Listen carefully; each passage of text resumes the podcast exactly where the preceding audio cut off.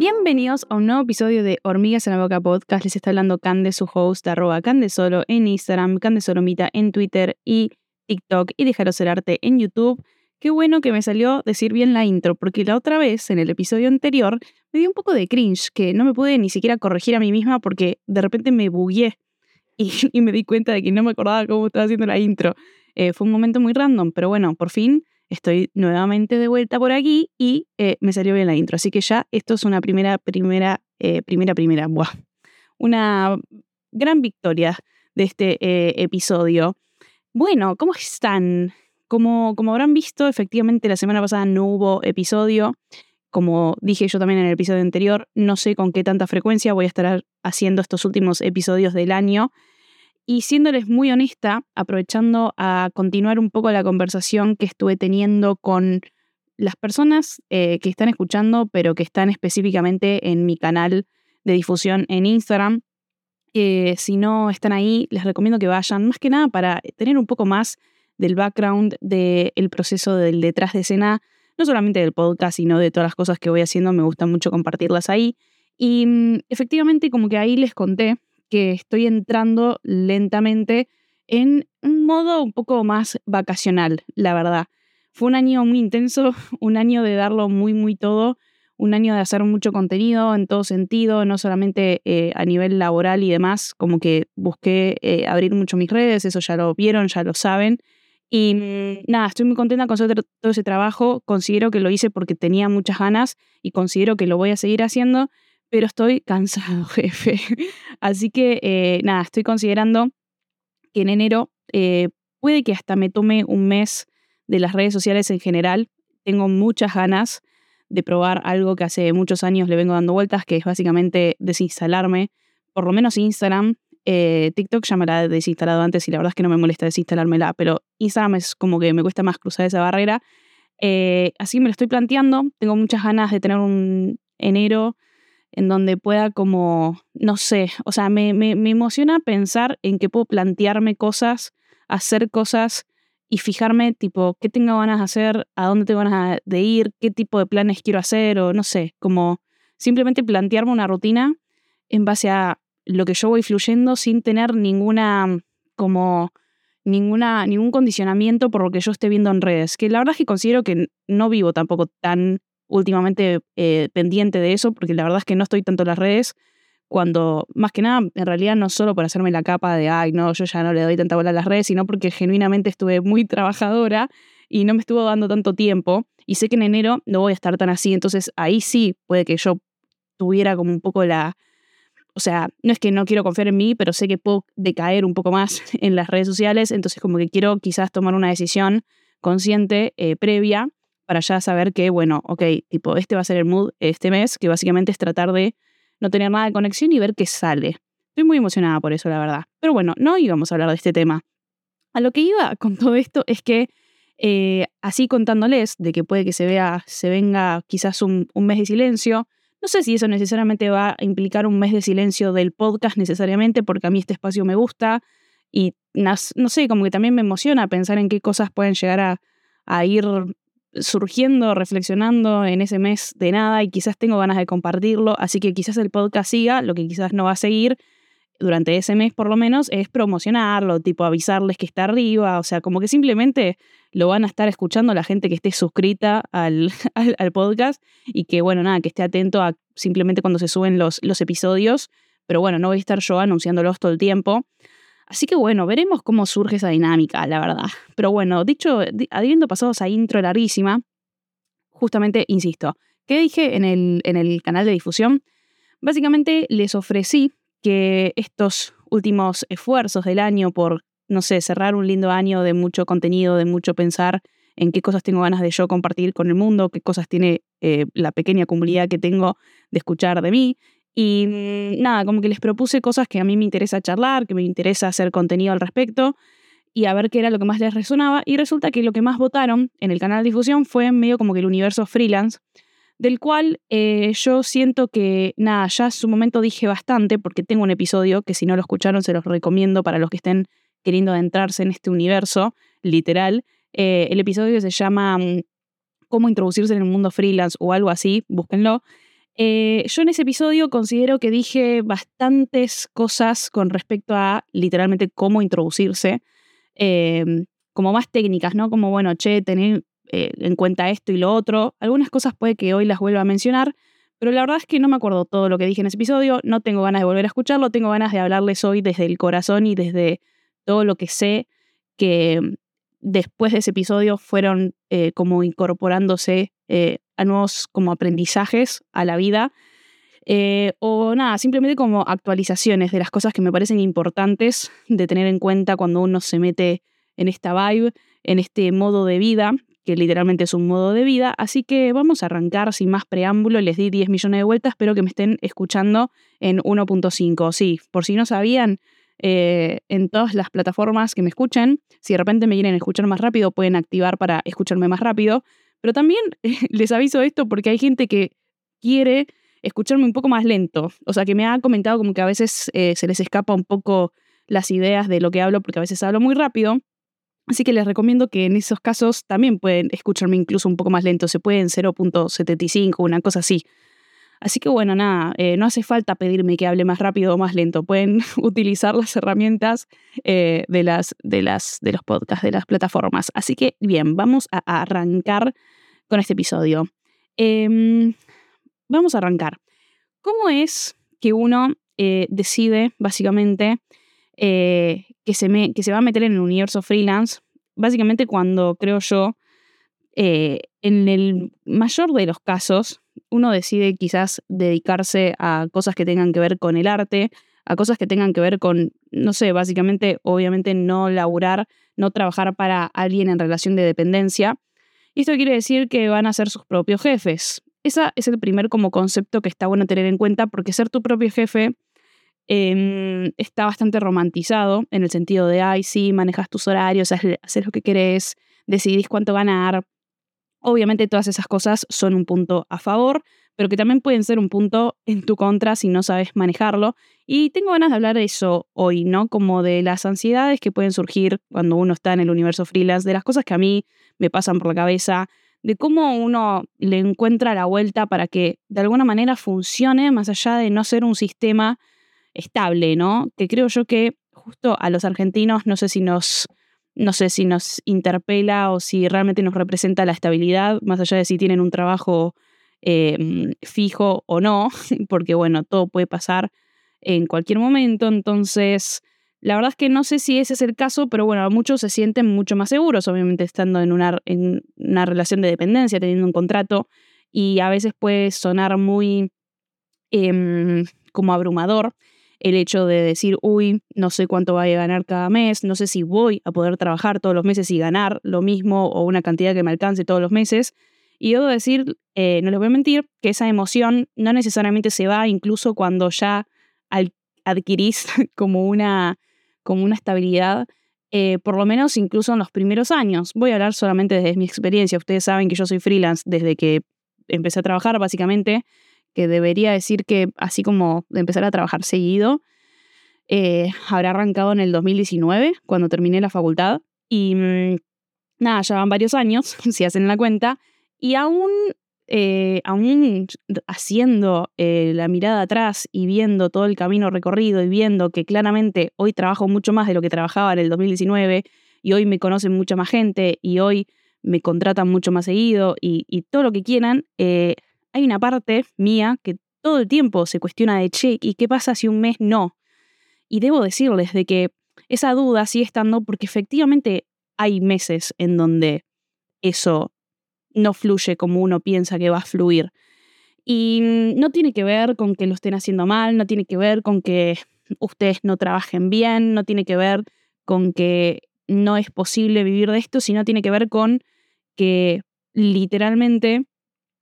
creo yo que a medida que voy conociendo cada vez más gente que trabaja de esta manera, eh, este año tuve muchas oportunidades de justamente hablar con gente que no es que como yo tiene, no sé, veintitantos o casi treintas y son freelance. No, estamos hablando de gente que ya tiene 20 años, 30 años trabajando como freelance. E incluso estas personas me han hecho darme cuenta y me han hecho ver de que incluso teniendo todas esas experiencias y esos años y claramente eh, esa gente también está posicionada en otro lugar, a nivel laboral, em, ellos también tienen meses en donde no va tan bien como otros meses. Y en realidad no es que no esté yendo bien, sino de que no hay un ritmo constante, no hay un ritmo eh, que vaya siempre eh, como hacia arriba, digamos, ¿no? Hay subidas y bajadas, hay temporadas, porque la realidad es eso, también dependiendo de a qué se dediquen específicamente dentro del universo freelance, hay temporadas altas, temporadas bajas, como ya dije en el episodio anterior, los últimos meses del año, por lo menos en Argentina, noviembre y diciembre, son años, son años no, son temporadas muy altas en líneas generales, por ende suelen ser buenos meses, lo cual está bueno para compensar que quizás en enero un poco todo el mundo tira la bomba de humo. Em, así que bueno, nada, como que hay que ser conscientes de eso y hay que estar preparado para eso. Y debo decir que yo en algún momento eh, fantaseé o pensé que efectivamente iba a llegar un día o un momento en mi carrera, en mi vida, bla, bla, bla, que em, se iba a poder llegar a una estabilidad de todos los meses, cierta cantidad, eh, cierto mínimo em, y siempre tener como esos clientes y demás. Y me di cuenta de que no sé si es que no es posible, pero habiendo hablado, como les dije, con personas que admiro muchísimo, que trabajan hace muchos años de esta manera y que me, ellos mismos también me digan como, che, mira que no, mira que hay meses que sí te va a pasar,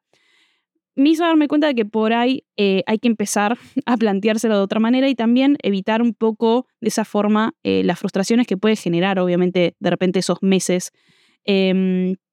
creo yo que una de las claves del universo freelance es una capacidad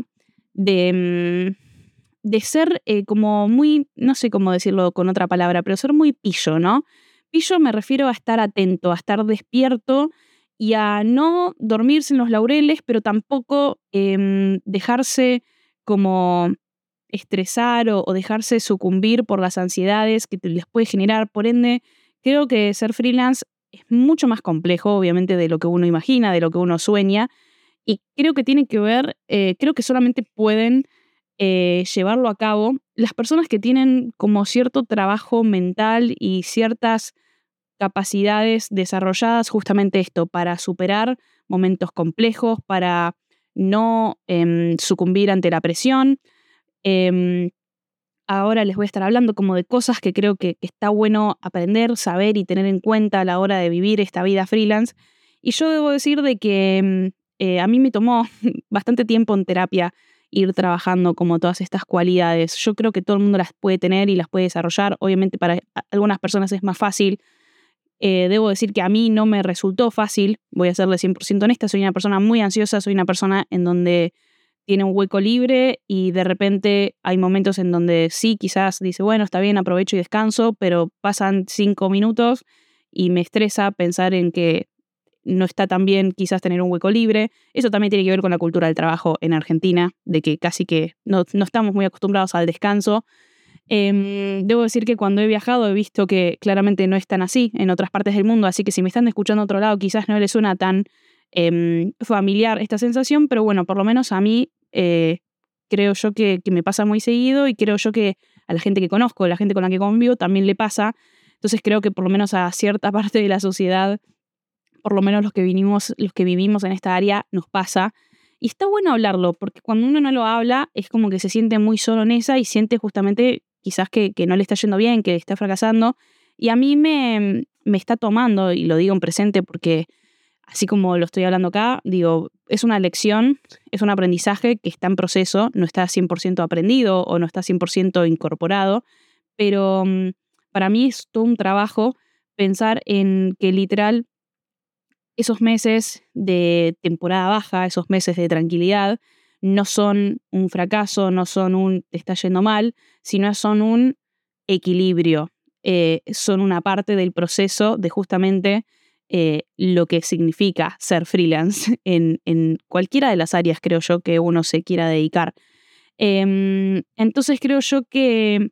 algo que hice bien en estos años, que de vuelta no sé si funciona para todo el mundo, pero a mí me funcionó, a mí que soy una persona de mucho aire, de mucha cabeza, de muchas ideas, de muchos pensamientos,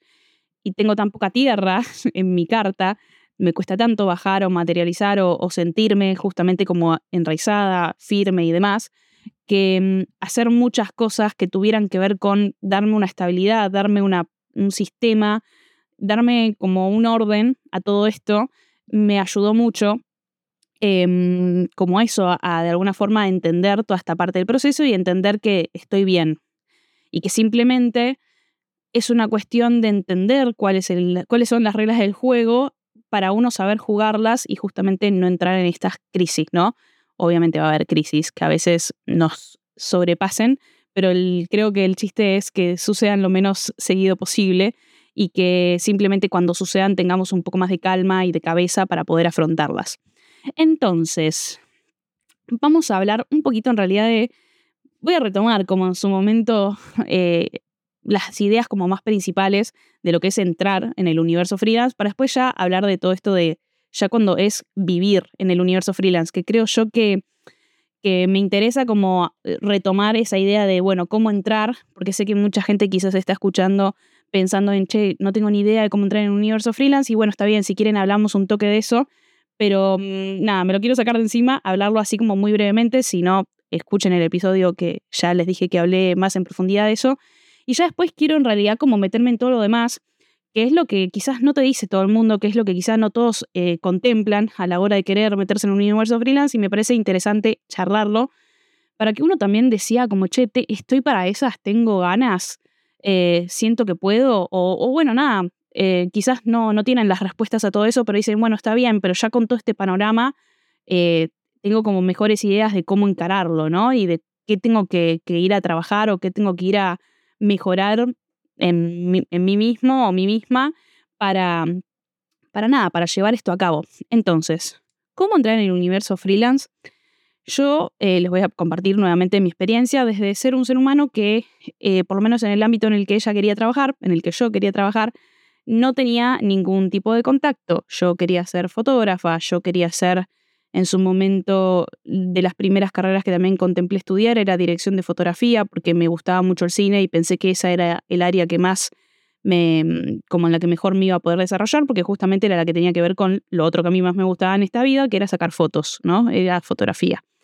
Entonces, nada, efectivamente yo estudio eso y demás, pero bueno, como les digo, no tenía a nadie que eh, me haga un contacto con nada. Así que yo les doy la experiencia desde literalmente no tener ningún contacto. Em, algunos podrán decir de que yo tuve suerte. Yo creo que no, que bueno, que la suerte en todo caso me la hice, pero a mí lo que me ayudó, o lo que, sí, básicamente lo que me dio como mucha eh, posibilidad de decir, bueno, hago mis primeras cosas, empiezo a como meterme en ese universo, es haber estado rodeada de gente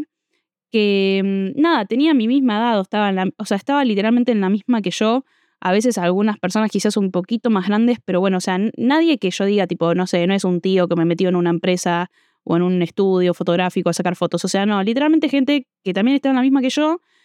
y que por ende em, ayudó que pudiéramos aliarnos, por lo menos el inicio, para entre todos hacer cosas que, nada, que demostraran lo que podíamos hacer, que demostraran em, que, nada, que podíamos trabajar, ¿no? Que, éramos confiables. Entonces, de alguna manera, amigas que me hice en la facultad, amigos que me hice en otro contexto, pero que de alguna manera como que justo tenían, eh, no sé, como relación con el universo que yo eh, quería como meterme. Digo, eh, estoy hablando literalmente de amigos que me hice quizás en teatro, que es una disciplina artística, pero que no tenía nada que ver con sacar fotos, hacer videos, lo que fuere. Y sin embargo, en esos contextos, como justamente lo habitan gente artística en general, resulta que obviamente tenés más cosas en común aparte del teatro. Entonces creo yo que eso, darle espacio a todo lo artístico que tenga que ver con ustedes, no necesariamente solamente a lo que se quieren dedicar, sino a todo lo demás, los puede conectar con personas que los ayuden. Eh, entonces, nada, como que haberme hecho tantos amigos que quieran hacer cosas muy parecidas a las que yo quería hacer, em, ayuda a que digamos como, bueno, che, nos juntamos, hacemos esto, con lo que podamos y yo así me fui construyendo de a poco ese portfolio, ¿no? En la facultad, en o de algunos proyectos, eh, nada, como ajenos, pero cosas como muy, esto, a pulmón, autofinanciadas y demás. Eso también lo he hablado de lo importante de los proyectos personales y, y de cómo producirse a uno mismo. Pero bueno, es como la primer clave. O sea, uno antes de arrancar en un universo freelance, justamente para que alguien confíe en lo que vos haces, necesitas tener algo mínimo de portfolio, aunque sea, eh, en donde sea, en un documento, en un PDF, en una página web, en lo que esté a su alcance, para que cuando empiecen a buscar opciones, nada, se puedan meter. Em, es clave que ustedes empiecen a ofrecer el trabajo. O sea, ofrecer a veces es la parte también que yo les digo de, la salud mental y que tanto nos cuesta, porque tiene que ver con, con nada, con vencer un montón de inseguridades que uno tiene y más cuando recién arranca y no tiene tanta experiencia, pero básicamente necesitas romper ese hielo y empezar a hablarle a todo el mundo, ¿no? Y a veces ni siquiera es hablarle a la mega empresa, obviamente, porque quizás sí, esa puede que no te dé bola, em, pero empezar por bajo, ¿no? O sea, ver, decir como, bueno, a ver, ¿quién se está dedicando o ya está trabajando en algo similar a lo que yo quiero hacer o lo más parecido a lo que yo quiero hacer? Y empezar a hablar con esas personas y decir, hola, ¿qué tal? Soy tal, hago esto, me interesaría em, asistirte alguna vez en algún proyecto si te sirve, yo quiero aprender. Eh, nada, al principio obviamente hay mucho de vas gratis, obviamente, o sea, nadie te va a pagar por, por ir a trabajar, pero porque obviamente saben que nada, que vos estás recién aprendiendo. Y a ustedes en ese momento, esa inversión de tiempo eh, que hagan, realmente eh, tienen que entender que en el futuro se va a ver recompensada. O sea, como que todos los contactos que uno puede hacer de esa manera, toda la experiencia que uno pueda adquirir de esa manera, es muy clave. Todo el portfolio que incluso puedan hacer de esa manera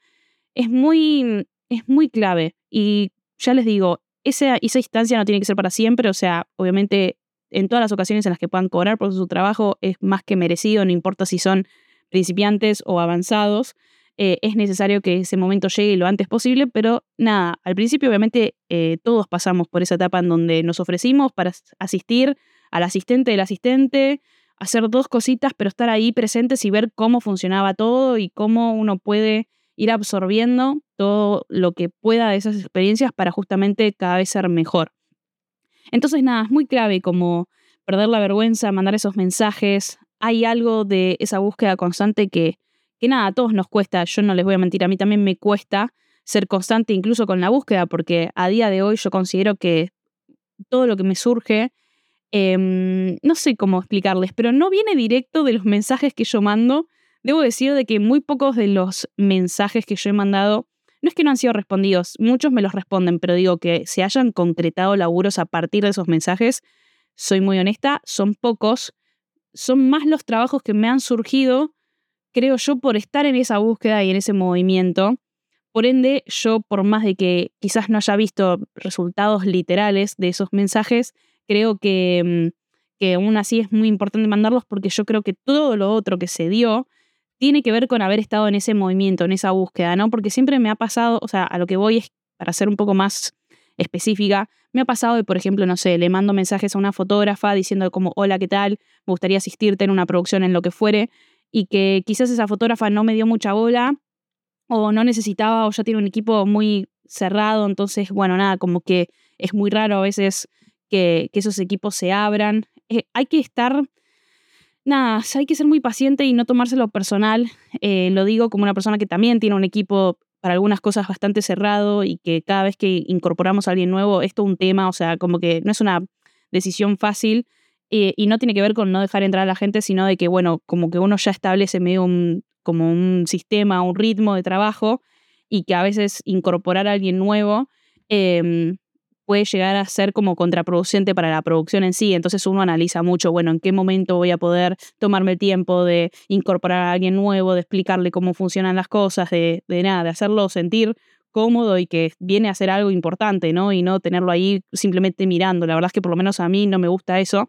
Eh, entonces, bueno, nada, es como tú un momento. Entonces, eh, por estar de ese lado, yo también empecé a entender que no es personal cuando no me dan bola a mí, cuando no me han dado bola a mí por mensajes y demás, eh, porque tiene que ver eso con justo el timing de que justo le hables en un momento en que justo necesitaba a alguien. Lo digo posta de que hay veces que, no sé, me han hablado una vez y bueno, quizás no era el momento. Y gracias a que me volvieron a escribir en otro momento, me han recordado de que, che, ah, bueno, yo a esta persona, la verdad es que me interesaba probarla. Y, y efectivamente, bueno, no se dio quizás a la primera, a veces incluso no se da a la segunda, se puede dar a la tercera y así sucesivamente. Por eso es importante de alguna manera como insistir, no darse por vencido, tampoco insistir todos los días porque si no ahí se pasan de pesados. Pero bueno, hay algo de la insistencia, de la constancia, de estar presente y de ir buscando de alguna manera ese timing Eh, nada, es como bastante complejo, lo admito, pero bueno, como les decía, a mí me ha pasado de mandar un mensaje así,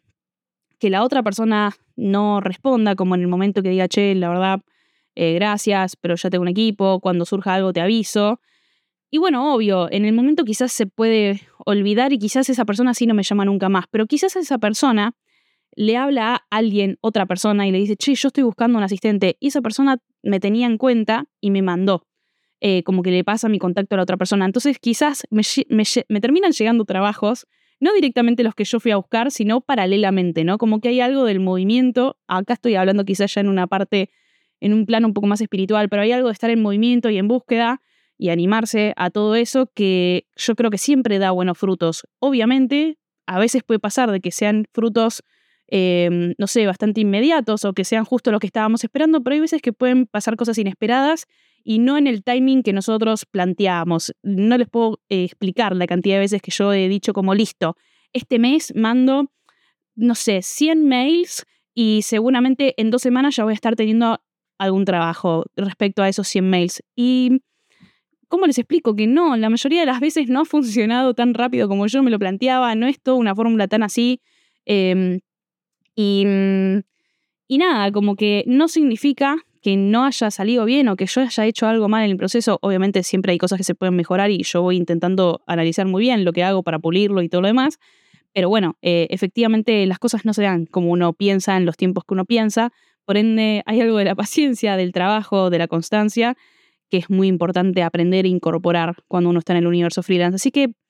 meterse es un poco, es, es un poco ese baile ya les digo, es insistir, es ser paciente y es tener algo para mostrar, porque también cuando no tienen nada para mostrar, es muy raro que la gente confíe. Lo digo como persona que a mí cuando me hablan,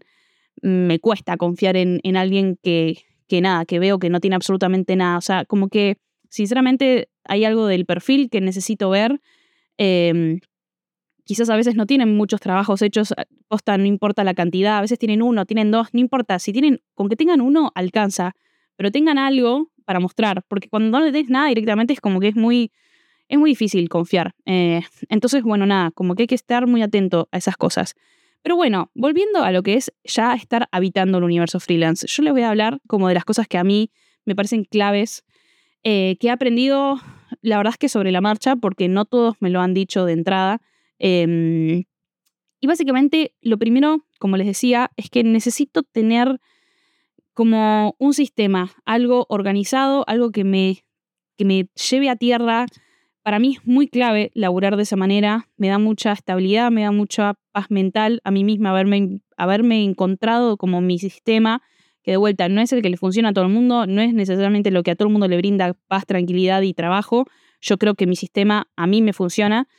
que básicamente este sistema em, para mí es tener horarios. Eh, debo decirles de que esto de, ay, son tus propios horarios. Eso claramente saben, espero que sepan de que es tu propia trampa, básicamente tu propia tumba, tener tus propios horarios, porque tus horarios, cuando sos freelance y encima creo yo eh, que algo positivo, pero bueno, que a veces eh, puede llegar a jugar en contra, que es cuando te gusta lo que haces, no tenés horarios nunca de finalización. Y eso es algo que creo yo que todos mis amigos, ya los que, bueno, que ya viven de esta misma manera que yo, lo entienden. Y la gente que no lo entiende, no es que no lo entiende, pero lo ve como que eh, se nota como, eh, no sé, yo no puedo cortar a tal horario, ¿no? O sea, si de repente me junto a comer, no sé, un día random, un día de semana, por ejemplo, con mis amigos, a tomar algo, lo que sea, o a cenar, como para decir, bueno, corto un poco el día y me desconecto un poco la realidad es que es un momento, es que si estoy en la semana en el medio de otros proyectos, o sea, sigo pensando en mis proyectos y de alguna manera es como que sigo trabajando. Y de alguna manera también eh, desde el lado artístico les diría que uno también un poco capitaliza cada experiencia de su vida eh, y lo lleva a planos de la inspiración. Entonces hay algo como de que casi que incluso vivir implica trabajar. Em, no sé, para mí ver una película, para mí ver una serie, leer, como que todo para mí es momento en donde puedo estar absorbiendo cosas para mi trabajo. Entonces, básicamente sigo trabajando incluso cuando estoy teniendo momentos de, mm, de paz, en teoría. Por lo menos esa soy yo. Quizás, como les dije, sea bastante necesario este mes de no hacer nada y de estar un poco alejada de las redes sociales. Veremos qué sucede. Pero bueno, eh, hay algo del sistema y de los horarios que es muy clave y que para mí, más allá de, de, lo que hagan, eh, yo entiendo de que hay veces que no es tan posible poner horarios tan marcados, porque justamente yo tengo varios trabajos que tienen que ver con esta parte de, que ya hemos hablado, del multipotencial y de querer hacer varias cosas, que implican que nada, tampoco se pueda incluso establecer una rutina tan marcada en el sentido de, bueno, todos los días me levanto a las 8 y trabajo desde las 8, no sé, no, o desde las 9 hasta las, no sé, 5 de la tarde. No hay chance, porque cada proyecto y cada cosa que voy haciendo, incluso dentro de cada área a la cual me dedico, que tanto la fotografía como la dirección de arte, y debo decir que a veces incluso trabajo como filmmaker, em, entonces es como que cada proyecto realmente implica, nada, distintos horarios, distintos niveles. O sea, sí, la verdad es que cuando puedo sentarme a laburar en preproducción, eh, más que nada en todo lo que tiene que ver con dirección de arte, con fotografía, sí me puedo establecer un horario y de hecho yo intento siempre levantarme mínimo a tal hora, que en mi caso es a las 8 de la mañana em, o 7 y media, dependiendo de, de cuántas cosas tenga que hacer en el día, pero así como así como hay veces que me levanto ese horario, hay veces que realmente eh, los horarios se descuajeringan, porque yo hay veces que tengo rodajes y que tengo que ir muy lejos. Y que bueno, eh, perdón si los estoy desilusionando, pero va a haber días que me levanto a las 5 de la mañana, hay días que me levanto a las 6. Eh, debo decir, por ejemplo, estos últimos meses, la mayoría de los días me estuve levantando a las 6 de la mañana y es más temprano de lo que yo me levantaba para el colegio y para la facultad. Entonces hay algo ahí de que Em, sinceramente yo no me imaginaba que iba a ser tan así, porque de vuelta, universo freelance, de repente vas a tener tus horarios y vas a ser feliz y vas a poder trabajar siempre después de las 12 del mediodía, más no. Debo admitir que conozco y que sé de gente que sí labura de esa forma, eh, pero bueno, son personas más nocturnas, son personas que quizás dentro de lo que ellos hacen se pueden mover un poco más ese horario. Yo debo decir de que desde que me organicé todo mi sistema, necesito em, de alguna manera que mi, que mi día laboral se parezca lo más posible al día laboral de la gente más común, eh, sin ánimo de ofender a nadie, pero digo, intento que mis horarios sean igual a los que, por ejemplo, a, los de mis amigos que, no sé, laboran en una empresa, ¿no? Que es, no sé, eh, ya sea de modo remoto o estar en una empresa, quizás arrancan a las 9 y eso, tipo 5, 6 de la tarde, van cortando, vuelven a sus casas y después el resto de las horas del día nada, ya desconectan un poco más y tienen los fines de semana. Bueno, debo decir que obviamente no siempre tengo todos los fines de semana libres, pero intento que el sábado y domingo sean días de no trabajar. Como les digo, no siempre me sale, pero intento mantenerme en, ese, en esa línea e intento eso, como trabajar en horas lumínicas y no trabajar de noche. Nuevamente, em, dependiendo de qué tan apasionados sean de lo que estén haciendo y de, de vuelta del proyecto en sí, hay veces que no se puede, pero a mí ponerme los horarios lo más marcados posible y saber que tengo que tener un límite, ¿no? Eh, hay veces en donde me pongo más firme que otras, también siendo muy honesta. Me encantaría siempre ser firme y decir, no, miren, yo después de las 6 de la tarde ya no me reúno con nadie, no tengo un meet con nadie, no, no nada. Pero hay veces que no hay forma, o sea, como que si yo quiero que este proyecto salga bien y el único momento del día para hacer una reunión con la gente involucrada o lo que fuere son las 10 de la noche, y bueno, y a veces se hace. Em, pero si no, creo yo que, que por lo menos a mí eh, es tener el sistema lo más organizado posible, me da mucha calma, me da mucha paz. Eh, cumplir con ciertas horas, yo mido después la cantidad de horas que trabajo, por semana, por mes. Eh, de hecho, en breves tengo que hacer como mi resumen trimestral de los últimos tres meses del año para evaluar efectivamente tipo cómo estuve rindiendo y demás. Yo tengo mucha cuenta de todo eso y de vuelta, para algunos es muy obsesivo, para mí es como les digo, lo que yo necesito para sentirme enraizada, firme en lo que estoy haciendo y sentir que estoy en el buen camino. Entonces, nada, de vuelta, es parte de mi experiencia, pero debo decir que yo mido mucho todo cuántas horas trabajo por día, todos los días lo marco, cuántas horas duermo, em, nada, qué tanto tiempo le dedico al trabajo, a la vida personal, a los amigos, a lo que fuere. Obviamente, nada, obviamente las estadísticas dan que es más el, tiempo que uno duerme y trabaja. Eh, bueno, a veces no tanto, por ejemplo, este mes no he dormido tanto, pero mm, en líneas generales esa parte está bastante como similar y ya después el resto de las cosas tienen mucha menos atención. Eh, y a mí, por lo menos, ser consciente de eso y verlo de una manera gráfica me sirve como para, bueno, nada, ir tomando las mejores decisiones posibles, ¿no? Así que para mí esto de tener horarios, de planificarse, mm, eh, yo tengo todo mi sistema también de agenda, ¿no? En que anoto todas las cosas que tengo que hacer, todos los días hago la lista de qué cosas quiero hacer en el día, trato de organizarme por prioridades en base a qué proyecto hay que sacar primero. Bueno, eh, hay una cuestión de organización que es muy personal y yo creo que cada sistema que uno se arma tiene que ser muy eh, a su medida, ¿no? Y acorde a lo que hacen. Em, yo necesito todo, necesito tener todo bien escrito, necesito tener todo bajado de papel, también tenerlo en mi celular, en mi agenda, necesito, necesito la mayor organización posible, básicamente, porque esto, aparte de estar constantemente haciendo mi switch entre fotógrafa y directora de arte y a veces otras cosas más, em, implica que si yo no me prevengo muy bien y no me organizo muy bien y no me conozco también en cuánto tiempo necesito dedicarle a cada cosa y a cada proyecto, nada, se te puede cuajeringar todo en breves y justamente, por lo menos yo, intento siempre dar lo mejor de mí y que la gente se quede contenta con mi trabajo y yo también quedarme contenta con mi trabajo. Y para eso hay que saber organizarse, ¿no? A mí me pasa mucho de, bueno, realmente me tengo que plantear muy bien, digo, lo que me puede llegar a tomar un proyecto como fotógrafa no es el mismo tiempo que me puede llamar un proyecto como directora de arte, entonces a veces no es solamente decir como, ah, bueno, sí, yo la semana que viene tengo libre el martes para hacer un rodaje, pero bueno, ¿qué,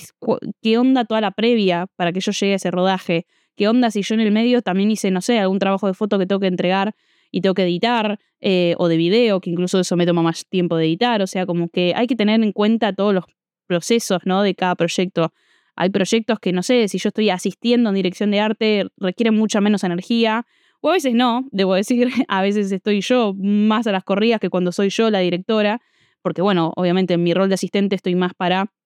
eh, ir a ejecutar las ideas de otro, lo cual eso hace que yo tenga menos carga em, dentro de todo a nivel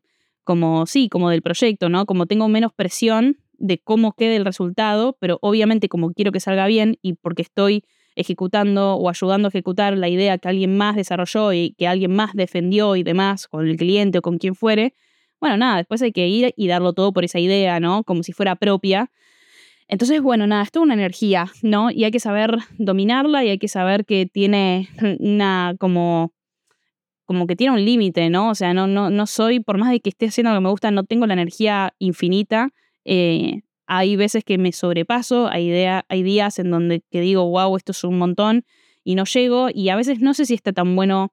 sentirse así muy seguido. Hay veces que obviamente te puede pasar porque no hayas previsto toda la energía que te iba a demandar cierto proyecto. Pero bueno, hay que intentar ser muy consciente de eso, de saber que, bueno, che, cuando yo soy directora quizás como tengo más presión y como que tengo que estar más atenta a más cosas, no está tan bueno que yo esté con tantos proyectos a la vez, entonces es un momento en donde digo, bueno, agarro solamente lo justo y necesario y obviamente eso implica cobrarlo mucho mejor y estar muy atenta a lo que voy a cobrar justamente por eso, porque sé que no voy a poder estar superponiendo quizás tantos proyectos. Y después hay momentos como estos últimos meses en donde estuve más de asistente y demás que, que, nada, que los proyectos estaban increíbles y que fueron cosas muy grandes, pero pude superponer varios al mismo tiempo o varios seguidos uno atrás del otro, gracias a que yo estaba en este rol de asistente, ¿no? En donde había mucha menos presión en base a lo que se esperaba de mí. Eh, entonces, bueno, nada, esas cosas hay que saberlas y de vuelta, uno no nace sabiéndolas, pero tampoco les puedo decir yo cómo a cada uno de ustedes, como, bueno, va a ser así o va a ser así. Yo les estoy hablando de mi experiencia completamente personal y después eso, esto mismo, pero aplicado a lo que ustedes hagan, lo van a ir aprendiendo con el tiempo. Yo no lo sabía eh, de entrada y obviamente a medida que fueron saliendo los distintos trabajos, a medida que yo fui descubriendo las cosas que tenía ganas de hacer y de lo que tenía ganas de trabajar, de a poco uno se va como entendiendo y dando cuenta de que hasta dónde, ¿no? Y después nada, en base a las necesidades de cada uno y a lo que uno tiene ganas de hacer y de encarar, nada, ya veremos cómo, cómo va surgiendo eso. Yo hay veces que me presiona un poco de más, sabiendo de que me va a agotar y que probablemente quizás eh, supere un poco mi cuota de como de ansiedad o de estrés el hecho de tener tantas cosas. Y a veces decido hacerlo igual porque digo, che, pero me importa mucho el proyecto, me importa mucho que mi nombre esté en este proyecto, me importa mucho tener este material, eh, me importa mucho hacer conexión con esta gente, que vean que trabajo bien, que me sigan llamando. Y bueno, es un esfuerzo que uno hace en ese momento. También de la misma manera me ha pasado de decir, che, yo la verdad, con tal persona o con tal proyecto, no estoy dispuesta a renunciar a mi paz mental o lo que sea, a menos que me paguen extremadamente bien. Entonces paso un, muy considerable precio Y, y efectivamente, bueno, si la gente lo agarra, digo, bueno, ok, buenísimo. Y si la gente no lo agarra, la verdad es que ni me embosqueo. Eh, cuando antes sí me pasaba, cuando antes quizás, que esto también es otra de las ansiedades que te pueden pasar en el universo freelance, que es que, eh, nada, cuando no se dan proyectos o pasas presupuestos y no se cumplen o, no le sirve a la gente, a veces con tal de, de agarrar algo y de simplemente poder cobrar algo, lo que fuere, de desesperado, uno, bueno, lo hace igual, lo hace por menos. No digo que esté mal, pero digo que son momentos y que hay que saber regular eso de que también no sea la, no sea la regla. Em, yo debo decir que ya igual, por lo menos este año, no sentí en ningún momento que trabajé por menos de lo que yo consideraba que era em, como sano ganar en base al trabajo que estaba dando. Creo que este año pude eh, ser muy, como les decía, como, como ser muy eh, autosuficiente y, y reconocer como el valor que tiene lo que estoy haciendo y por ende no me subí a ningún proyecto que no me dieran menos de lo que yo sentía que me merecía eh, o que no me fuera a devolver eh, la cantidad de cosas buenas y positivas que yo consideraba que merecía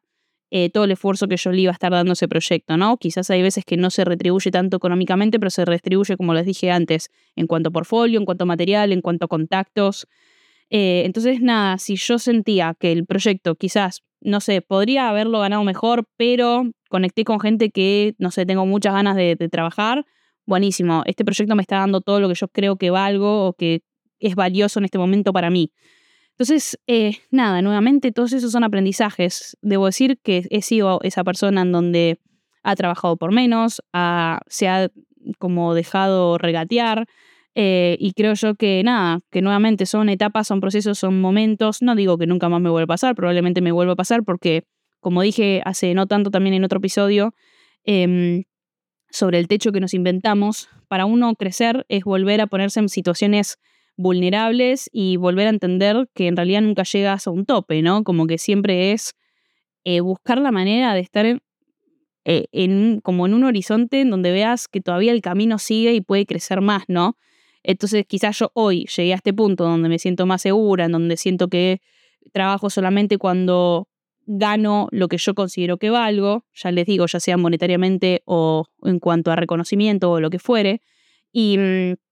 y, si bien yo estoy en ese momento, yo sé que si yo quiero crecer y justamente empezar a tener todavía mejores trabajos, mejores momentos, eh, mejores pagos o lo que fuere, probablemente me tenga que nuevamente poner en una posición en donde quizás no esté tan segura, en donde quizás tenga que regatear ciertas cosas. Porque bueno, eso es parte del proceso de estar en constante crecimiento. Uno puede estar en una, o sea, puede llegar a un lugar a donde quiere llegar y simplemente mantenerse ahí y está perfecto. Y después están las personas como yo que tenemos demasiada ambición en nuestro cuerpo y que por ende eh, vamos a estar quizás lidiando nuevamente, constantemente con esas ansiedades o incomodidades por el precio de eh, llegar a algo más, algo un poco más alto constantemente, ¿no? Em, así que bueno, nada, ese es el precio que uno debería pagar o que paga, o, no sé si es que debería o lo que fuere, pero por lo menos en, mi experiencia y en lo que escucho, em, funciona un poco así. Así que nada, todo se puede resumir en es el proceso, ¿no? Otra de las claves que muy poca gente habla con respecto al universo freelance es ordenarse financieramente. Y a esto hablo nuevamente volviendo un poco a la idea de esto de los meses o los momentos en donde las cosas están más bajas. Efectivamente, em,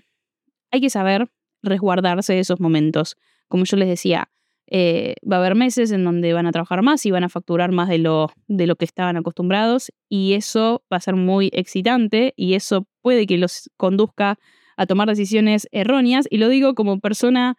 que nada, que ha sucumbido en esas, en esas circunstancias en otros momentos, ¿no? Como que me ha pasado esas primeras veces en donde cobré más de lo que me esperaba que iba a ganar en ese mes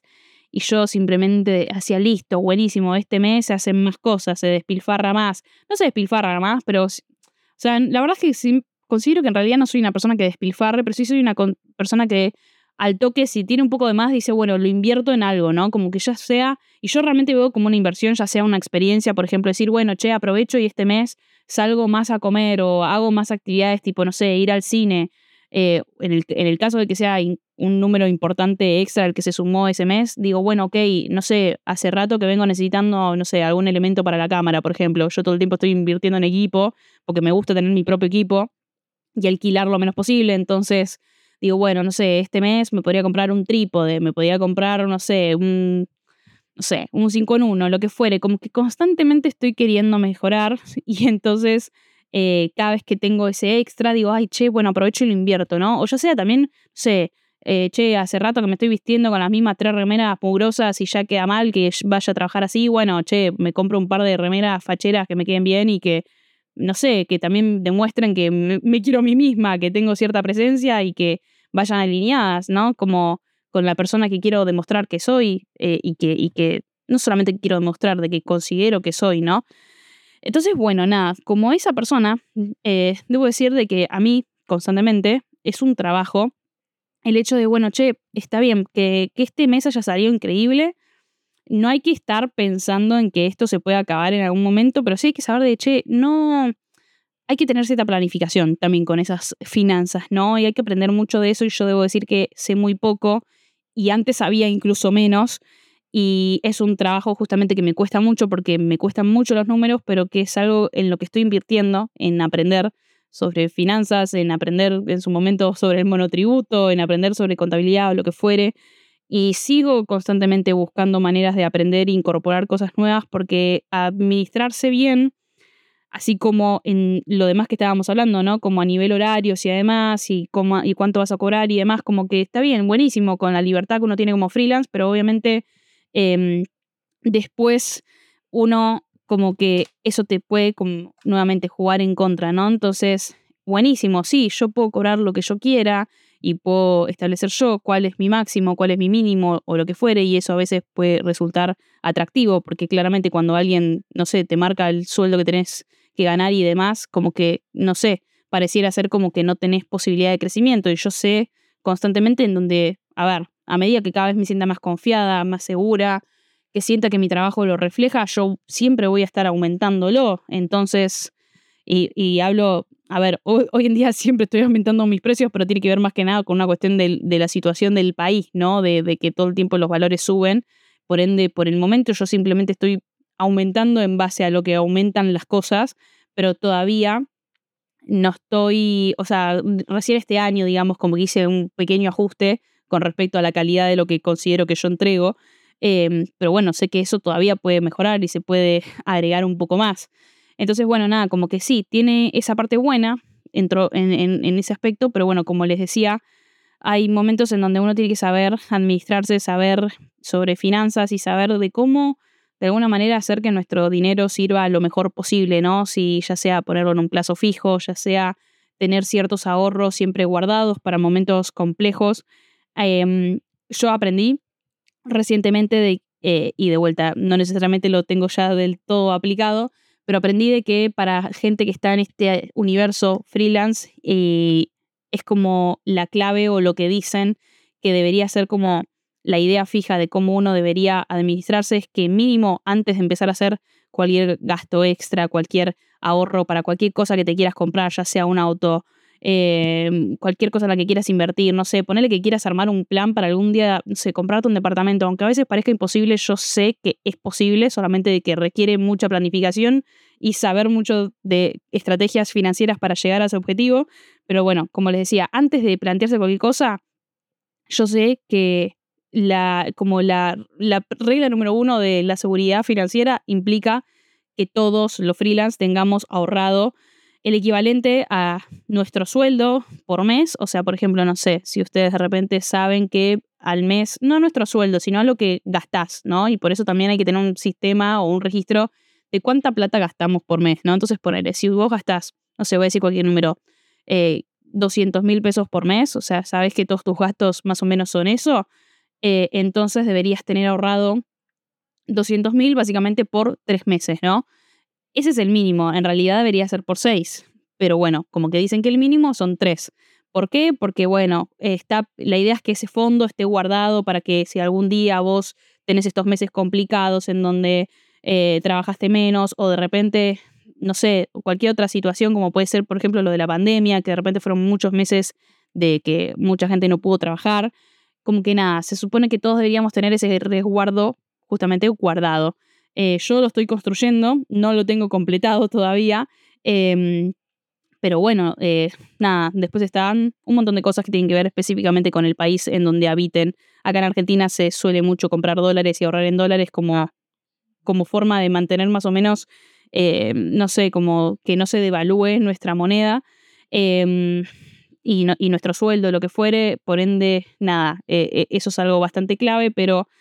nada, hay más formas en esta vida de organizarse mejor y de aprender y yo la verdad es que no tengo muchas respuestas en base a eso, solamente sé que es algo de lo que quiero estar muy consciente y soy muy consciente y hoy en día me manejo mucho mejor. Justamente, como les decía, digo, saber que estos meses son muy buenos, aún así no me abre la puerta a decir, bueno, listo, eh, joda loca todos los días y demás. No, no, no, me estoy cuidando sabiendo que... Eh, se vienen meses en donde quiero descansar, en donde quiero estar un poco más al pedo y por ende eso implica que no me va a entrar más dinero, por ende tengo que subsistir por lo menos un mes con lo que gane en estos últimos dos meses, ¿no? Em, sin que entre plata nueva. Entonces, no sé, hay algo como de todo un sistema y de una organización que uno tiene que aprender y ejecutarse por sí solo. Em, o sea, no por sí solo, sino como de que tienen que aprender y armarse un propio sistema como personal, ¿no? Hay varias reglas que tengo entendido que son bastante aplicables para todo el mundo, pero bueno, cada uno después con su dinero, con su tiempo, hace lo que puede y lo que quiere, ¿no? Eh, entonces, nada, hay que aprender un poco de eso, de esos momentos, de esas etapas y mm, no olvidar básicamente que también aprovechar si uno lo está comiendo mucho la ansiedad, esos momentos en donde tiene menos trabajo, verlos como momentos de, nutrición, ¿no? De momentos de, de, estar en el modo esponja, que yo hace rato vengo diciendo que tengo ganas de hablar específicamente de estar en modo esponja, que es ese momento básicamente en donde aprovechás un poco a vivir la vida y a tener experiencias y a nutrirte de otros lados, ¿no? Y, y de justamente absorber todo lo que te esté rodeando, todo lo que estés decidiendo consumir, para que vos después para esos momentos en donde eh, tengas que trabajar y tengas una cantidad de proyectos enorme o lo que fuere, no tengas que andar de vuelta buscando en esos momentos como inspiración en otros lados, sino que todo eso ya esté medio dentro tuyo. Para mí esos momentos siempre de, de menos trabajo son momentos en donde en realidad sí sigo trabajando porque me estoy ocupando de nutrirme eh, de cosas, ¿no? Eh, son momentos en donde uno tiene que estar atento y aprovechar eso eh, además de obviamente igualmente no dormir y seguir buscando trabajos o lo que sea, seguir buscando ese movimiento, pero bueno, eh, es como un poco eso, mitad seguir buscando, mitad eh, aprovechar y que sean momentos de nutrición, ¿no? Em, y bueno, finalmente creo yo que lo más importante también de aprender sobre el universo freelance, con todo esto también volviendo quizás un poco de los horarios, es que no hay que olvidar em, básicamente que todo tiene que ser un equilibrio y que el equilibrio no te lo va a poner nadie, por ende es personal y de vuelta, no siempre va a ser igual, va a haber momentos eh, mejores y momentos no tan satisfactorios, eh, pero es muy importante equilibrar con la vida personal, o sea, vivir,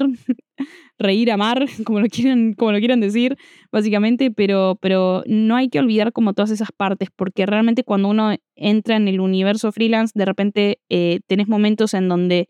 casi que puede que lo único que te importe en la vida sea trabajar y no es que, no es que sea lo único que te importe, pero sientas que tenés que, no sé, eh, responder a todo el mundo y cumplir con todo el mundo y uno se olvida de cumplirse a sí mismo y cumplir como, nada, como con la vida que uno tiene que tener, creo yo que sí, esa parte es un poco, aunque algunos piensen que no quieran, yo creo que sí es necesario que todos tengamos una vida por fuera del trabajo y lo digo como persona que tuvo muchos momentos, por ejemplo, este año que no tuvo una vida fuera del trabajo y eso es algo en lo que constantemente pienso y justamente que trabajo constantemente y que me lo planteo todos los años como, che, este año estate atenta a esto. Y nada, como les digo, sigo atenta porque hay momentos en donde me sale mejor y hay momentos en donde no me sale tanto y por eso lo menciono. Creo que es algo muy importante a, estar siempre presentes en ese sentido de decir, che, no tiene que pasar toda mi vida por el trabajo, che, también incluso, oh Dios, me estoy contradiciendo, pero así como mi vida no tiene que pasar todo el tiempo por el trabajo, también para que yo rinda mejor en mi vida, Eh, no, al revés, para que yo rinda mejor en mi trabajo, necesito tener una vida por fuera y necesito tener experiencias que nutran mi trabajo también, porque mi trabajo implica que yo sea una persona creativa, inspirada, em, y todo eso sale de la vida, de literalmente de, lo que uno, de las experiencias que uno vive. Entonces, si uno no vive ninguna experiencia más que trabajar, va a llegar un momento en donde tu inspiración se va a cortar. Eh, entonces es muy clave, la verdad, estar atentos a esas cosas y nutrirnos y, estar en paz y tener vínculos y, todo y elaborar cosas básicamente por fuera del trabajo. Em, y nada, y, principalmente cuando, me refiero a vínculos y demás, incluso quizás les da más calma, volviendo nuevamente al, trabajo, em, que es importante que todas estas cosas que estoy hablando las hablen con otras personas. Eh, siempre me da calma cuando estoy muy ansiosa con todas estas cosas, cuando de repente me, me frustro o siento que no está funcando y, de vuelta, quizás este año no me ha pasado tanto, pero en años anteriores sí, debo decir que tuve muchas épocas en donde dije, che, no estoy funcionando, no, no, no, no, no termina de, establecerse ningún ritmo. Em, sentía como que no, no terminaba de funcionar y decir, che, quizás nada, no le estoy encontrando la vuelta y tengo que buscar, no sé, otra cosa, otra estabilidad, porque efectivamente yo no estoy logrando esto. Este año la verdad es que ya no me sentí tan así, pero debo decir de que aún así siempre hay episodios en donde uno eh, se asusta, se, se, no sé, como que la autoestima baja un poco y en esos momentos es clave hablar con otras personas que estén en la misma que nosotros, que trabajen como nosotros eh, de esta manera, porque ahí siempre terminas escuchando de que, che, no, no te pasa solo a vos y que el hecho de que esto haya un mes malo, un mes bajo, un mes en donde no funquen tanto las cosas, no implica y no significa nada, no significa ningún tipo de fracaso, significa que simplemente hay veces que el trabajo se pone así y hay que saber lidiar con todo eso, con todo el paquete que implica vivir en el universo freelance. Em, y ya les digo, como, como que lo que más me ha ayudado a mí a avanzar en esas temporadas en donde todo se ve un poco mm, como preocupante, como que no va a funcionar o no, o no va a avanzar, eh, lo que más me ha servido siempre es hablar, es hablar con otras personas que están en lo mismo que yo y que me pueden decir como, che, tranqui, o sea, a mí también me pasa y, y va a pasar, ¿no? Y, y nada, como abrir un poco el panorama siempre es como la clave, ¿no? Así que nada, em, esas son mis nuevas reflexiones sobre el universo freelance. Espero que les hayan gustado, espero que les hayan servido. Debo decir de que lo di todo en este episodio, ¿saben por qué? Porque estoy grabando con mucho calor, no me anda el aire acondicionado y mi ventilador hace mucho ruido, así que eh, me estoy cagando de calor, literalmente transpirando la gota gorda, pero quería grabar. Quería grabar porque quería que este jueves salga un episodio, así que nada, espero que les haya gustado, que les haya servido. Eh, mencioné varios términos de cosas que tengo ganas de seguir hablando, como el modo esponja, eh, entre otros, que bueno, nada, son todas cosas que, mm, como les digo, me interesa mucho hablar, pero al mismo tiempo quiero saber qué tanto les interesa a ustedes, así que háganme saber si, si les interesa todo esto que hablé, si les interesa que hable un poco más con, de algo en particular. Siempre están abiertos mis DMs en Instagram, que es donde más como que se da esta chance de poder charlar. Y si no, en Spotify tienen ahí las, las encuestas que yo siempre les armo sobre los próximos temas. Incluso pueden dejar comentarios. Así que hay muchas redes, muchos lugares en donde podemos seguir esto. Así que nada, sepan que estoy ahí para todos ustedes, para todos ustedes que, me escuchan. Gracias. Em, y nada, eh, nos seguiremos escuchando y viendo en breves. Los amo. Bye.